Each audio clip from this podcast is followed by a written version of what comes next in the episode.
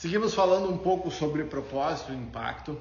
E uma das coisas que eu tenho refletido e falado bastante, tanto para os meus alunos diretamente, sobre gestão, sobre liderança, desenvolvimento pessoal, até porque eu encaro desenvolvimento de liderança muito mais relacionado, invariavelmente, com conhecer a si mesmo do que qualquer outra coisa. Tá? Pouco a pouco há um movimento de estudiosos, empresários, entendendo que o autoconhecimento são os novos MBAs. Ah, ah, o exemplo agora, doutorado do, profissional do Unicinos, tem todo um, um trabalho de desenvolvimento e mentoria para quem está fazendo doutorado.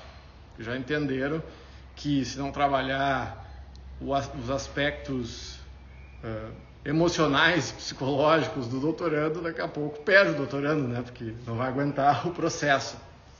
Uh, nesses tempos estranhos, né, que, que tudo, tudo tem que ter cuidado para dizer, as pessoas andam estressadas, andam cansadas. É, uma das. Acho que a gente não se imuniza, mas uma das formas de nos tornarmos mais fortes nessa caminhada é ter clareza do que, que serve para nós. Quais são os nossos valores? É, não só uh, quais são esses valores, mas o que, que significa isso o que, que significa cada um desses valores e como que isso se materializa no dia a dia. Tá? Por exemplo, ah, um dos meus valores é gentileza. Daí eu vou fazer uma sociedade com a Lê e, e, e, chegamos à conclusão que um dos valores dela também é gentileza. Ok, ah, ok, tudo certo, o mesmo valor. Só que a, a visão de gentileza dela é diferente da minha. Isso se vê muito agora nesses embates culturais, imigração, uh, uh, diversidade de pontos de vista, de etnia, de cultura nas empresas, de background, de, de até mesmo da profissão. Né? Por exemplo, para mim, vou dar é fictício, tá? Que, que eu estou dizendo. Ah, eu, para mim, gentileza é um valor, mas eu vou usar exemplos fictícios aqui, porque eu estou falando da lei também. Então, uh, Digamos que para mim, gentileza, digamos para mim, gentileza é aguentar e suportar o mundo à volta. Ou seja, independentemente do que aconteça, eu não vou me manifestar, vou ser gentil me reprimindo.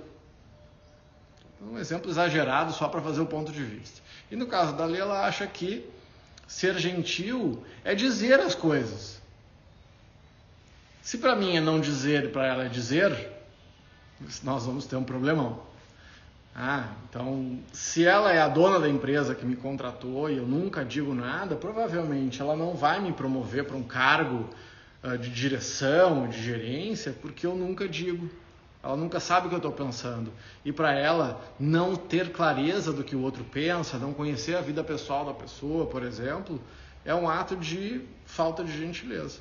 Enquanto para mim, me torna, ser uma pessoa reservada é um ato de gentileza.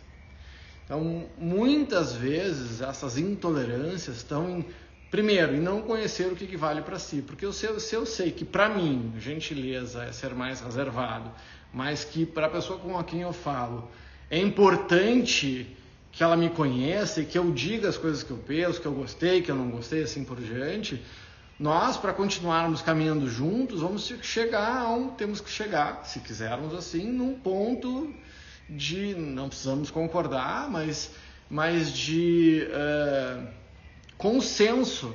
Ah, ok, eu fico um pouco desconfortável falando de mim, mas eu sei que isso é importante para ti. Então eu vou me treinar para dizer o que eu penso, e do outro lado, ser, eu sei que é difícil para o Fabiano falar as coisas. Então, quando ele começar a se treinar a falar, eu vou acolher, eu vou elogiar. Por exemplo, uma coisa muito comum, e eu vejo que eu faço isso, vou pegar agora saindo desse exemplo, é, que é uma tentativa de elogio atrapalhada. Vê se você não faz isso de vez em quando também, por exemplo. Então, uma pessoa finalmente, depois de um, sei lá, um mês, faz uma coisa que você esperava.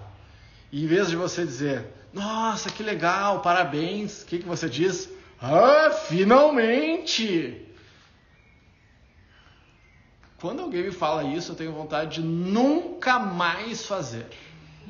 Nunca mais, eu nunca mais vou fazer aquilo. Porque me gera, pô, tive todo um esforço hercúleo para finalmente conseguir chegar na expectativa da pessoa. E aí, em vez de eu ser elogiado e acolhido, a pessoa me diz, ah, finalmente, achei que nunca. Sabe? Isso é um elogio às avessas. E eu me peguei fazendo, essa semana mesmo eu tive, foi sutil, mas fiz exatamente isso com uma pessoa. Ah, fiquei, eu tô, tô com esse assunto aí. E, e, e, o que, que isso tem a ver com propósito, impacto, com valores, que é o tema desse, dessa nossa prática de hoje, né? dessa nosso trabalho de hoje? É que eu tendo clareza do que vale para mim é o primeiro passo. É o primeiro passo da história, está lá no Sun Tzu, a arte da guerra.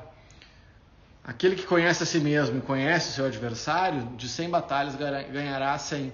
Tirando do paradigma da, da guerra, né, de duelo, indo para uma questão mais de dueto, você não tem que tratar, não trate as, trate as pessoas, não trate as pessoas como você não gostaria de ser tratado, é incompleto.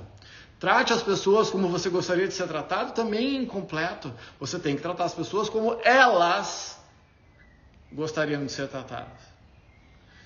Não fazer o mal como, como, né, é, como você não faria você mesmo é o primeiro passo. Conhecer a si mesmo, saber o que vale para mim, até para que nós não nos é, reprimamos, não nos tratemos mais, mal. Mas conhecer a si mesmo é um primeiro passo, é um passo fundamental. Mas como a gente vive em sociedade, somos seres gregários, a gente precisa transcender o si mesmo. Conhecer, conhecer a si mesmo é difícil, é demorado, dá um trabalho desgraçado, mas é só o começo. Dentro da pirâmide de Maslow, eh, para quem já estudou a pirâmide de Maslow mais atualizada, completa, porque essa que normalmente as pessoas conhecem com cinco, com, com as cinco estágios, ela está errada, ou seja, desatualizada, tem que estudar um pouquinho mais. A gente sabe que no alto da pirâmide, além da autorrealização, que é a, é a, realização plena do seu potencial, além disso tem a transcendência, quando eu entendo que aquilo que eu tenho de potencial está a serviço do mundo. Deixa de ser uma coisa simplesmente egóica, egótica, egoísta, egotista. E eu entendo que a minha existência ela está a serviço. Se eu estou sempre me relacionando com as pessoas, eu não tem que sair desse infantilismo achando que as pessoas no mundo à nossa volta estão aqui para nos servir. Todo mundo acha que é um reizinho. Não. Sim, escolha e desenvolva relacionamentos que tenham reciprocidade. Reciprocidade se educa, se treina. Talvez a gente não tenha sido treinado para isso, talvez a gente não saiba isso, talvez não tenha ensinado para os filhos, para os netos, para o marido, para a mulher, para os amigos. Então, a minha sugestão é que você se arrisque e diga com gentileza aquilo que você, de repente, faz uma carta de valores entre os amigos, entre os, né, dentro da empresa, com os namorados, com faz explicita aquilo que é importante, dá chance para as pessoas que, com as quais você se relaciona refletirem darem um passo adiante. Mas a minha sugestão para você que me ouve é que você dê esse passo adiante. Sai desse lugar infantil que o mundo está para te servir e entra no lugar da gentileza e da gratidão de que você dá o passo, você provoca positivamente o mundo à volta. Porque, como está lá no, no, Green Book, né, aquele filme, já recomendei, fantástico, né, tem um monte de gente solitária no mundo com medo de dar o primeiro passo. Então, dá você o primeiro passo. Manda esse videozinho aí para quem está travado. Beijo no coração.